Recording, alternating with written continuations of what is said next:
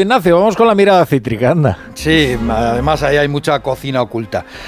Hoy volamos bajo, a la altura de los despachos del Ministerio de Fomento de la época de Ábalos. Entonces, según ha señalado el propio juez del caso Coldo, el empresario Víctor Aldama tenía pase especial por el Ministerio.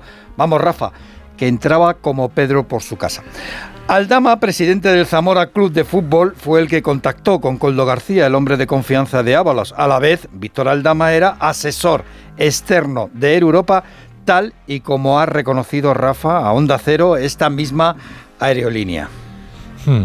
La asesoría de Aldama coincidió en el tiempo con el rescate multimillonario con dinero público. Sí. De usted, señora, de la aerolínea.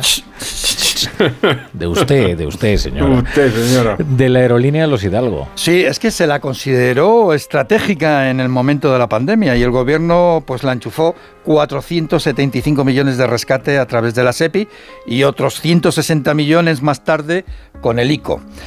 Además, se le adjudicó nueve vuelos para traer material sanitario desde China. Air Europa apunta a esta emisora que ellos cumplieron con los requisitos legales en el rescate y que los vuelos se cerraron a precio de mercado, sin pagas extras, sin pagos de comisión y además Ábalos, en más de uno, reconocía, eso sí, que vio varias veces al Dama, pero que en esto del rescate de Europa se siguió la legalidad en las ayudas. El ministerio pasa un montón de gente de proveedores, es un ministerio inversor y entonces pues todas las grandes compañías mantienen la relación, pero son las relaciones de, empresas que, que cooperan, colaboran, pero eso no significa que mm, tú tengas que actuar irregularmente, porque todos los actos de la administración son reglados y deben ser conforme a derecho.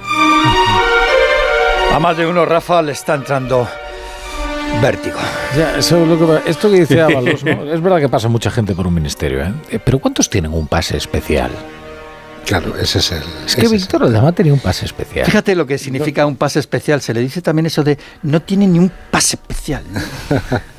y no, no solo un pase especial. Publicamos el otro día, en, el lunes, en El Mundo, una foto en la que aparecen los tres, Ábalos, Coldo García, que recordemos el, el, jefe de gabinete real de Ábalos en el ministerio en la época, y también Aldama, Víctor Aldama, como si formara, también Víctor Aldama, no es que tuviera pase especial, es que formaba parte de la delegación oficial española en un encuentro con eh, unos eh, altos cargos mexicanos para ver cómo podían mejorar las relaciones eh, económicas y, de, transporte entre los dos países. Fíjate, ahora publica también The Objective una, una imagen en la que aparece eh, Víctor Aldama y eh, aparece la cúpula de Europa.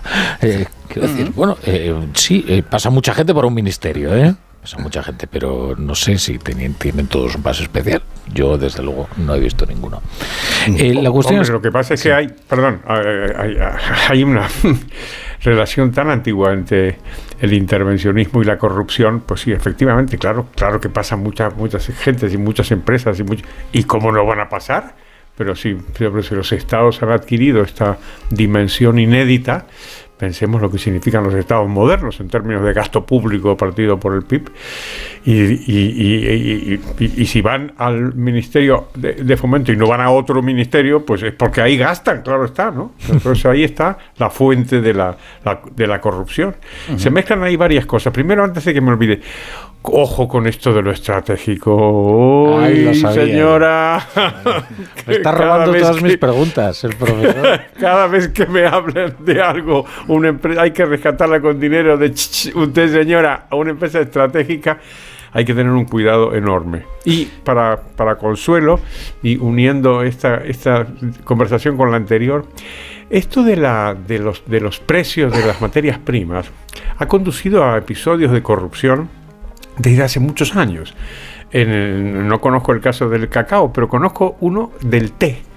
Del té en Inglaterra, en donde el, eh, una conversación famosa en un campo de golf, en donde entre un funcionario y un empresario, y entonces el, el, funcionario le daba pistas, tenía que darle pistas al empresario sobre qué iba a pasar con el precio del té.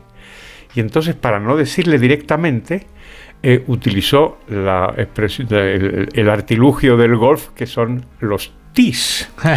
los tis, esos palitos de madera donde se apoyan las bolas para darle a los golfistas, eh, le dice el, el, funcionario al, empresario, tiene usted que subir el, el, el ti. Y entonces le dice, tea up. que es lo mismo que que suba el precio del té. O sea que como vemos en todas partes cuecen habas y a veces desde hace mucho tiempo. Luego están los que en lugar de millones hablan de melones. Mm. Eh, son, los melones. Y entonces tú ves las, las, escuchas ¿no? que se producen. bueno, ¿de qué están hablando? Sí, no, no, no son melones de Villaconejos. Eh, la cuestión es que Víctor Aldama eh, ya estaba bajo el radar de la agencia tributaria. Sí, esto es de lo que aparece en la investigación. los inspectores de la Oficina Nacional de Investigación contra el Fraude, que podríamos traducir como los intocables de la agencia tributaria, ya estaban investigando empresas de Víctor Aldama, como es MTM 180 Capital. A los inspectores del fisco no les cuadraba el fulgurante crecimiento de esta sociedad, que de no tener movimientos pasó a facturar 2 millones y medio de euros durante la pandemia. La investigación también indica, Rafa, y esto también es interesante, que buena parte de los integrantes de esta red, de la red de fomento, han seguido manteniendo contacto bastante tiempo después de la operativa de las mascarillas. Eh, dice en la investigación prácticamente hasta la actualidad. Lo dicen así textualmente. Vamos, Rafa, que se puede interpretar que podríamos encontrarnos con nuevas revelaciones. Bueno, oye, ¿cómo está de Hitchcock? Está de Hitchcock, Ignacio. es una película suspense. Totalmente. Oye, Ignacio, y sobre el Euribor y el IVA en la luz, ¿qué me cuentas? Pues mira, el mes de febrero va a terminar con un repunte en el Euribor en el 3,66%, malas noticias para los hipotecados. De Guindos dice que ya verá en el verano si el Banco Central Europeo baja el tipo de interés. Mañana vamos a conocer el IPC adelantado del mes de febrero. Ya te digo que la clave va a estar en la electricidad en los próximos meses porque como la electricidad ha bajado del tope del 45 euros el megavatio de media en febrero, pues el IVA a partir del 1 de marzo estará en el 21%. Subida. Subida, subida. de impuestos. Bueno,